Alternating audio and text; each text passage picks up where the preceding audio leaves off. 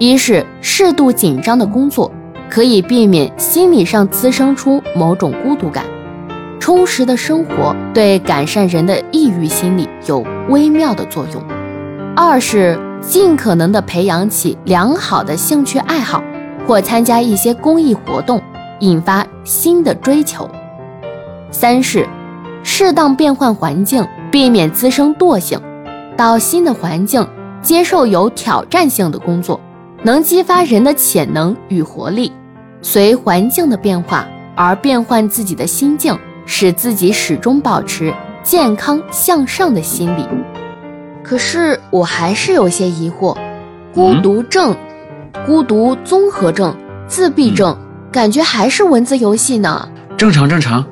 文字本来就很难描述出实践中的东西，那我写了一段我自己的理解啊，嗯，辛苦主播读一下。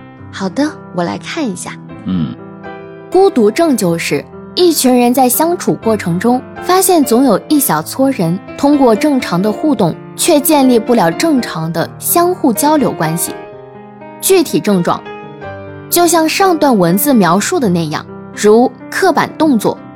那么，我们为了更精确地表达这种特殊人群的症状，把这种孤独症叫做自闭症。自闭中的自闭就好比自己把自己封闭在自己的内心世界里。自闭症的意思是，他们的行为是我们不能理解的，我们的行为也是他们不能理解的。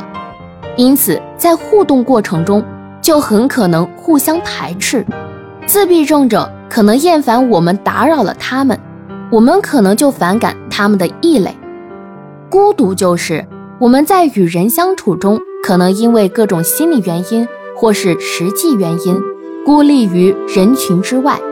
我们可以把这种状态理解为孤单。孤单久了，心里就有一种难以言说的无力感，可能就产生了恐惧感，因为人是相互依赖的。这就说回之前提到过的人际关系是为了满足人们不同的需求而开始相互协作。也就是说，当你孤单久了，也就寂寞久了，长期的孤独就形成了孤独感，因此孤独感就会产生很多上文提到过的症状，如情绪低落等。我们把这些长期出现的症状就称作孤独综合症。当然，不同人群就有对孤独综合症不同的称呼，如都市孤独综合症、老年孤独症、白领孤独症等。哦，好像明白多了呢。嗯，那现在的不少单身人士，有这种孤独心理在作祟的可能性吗？嗯，这个不一定的，就是说可能有一小部分人是这样的吧。那我写了一个例子啊。辛苦主播再读一下吧。嗯，好的。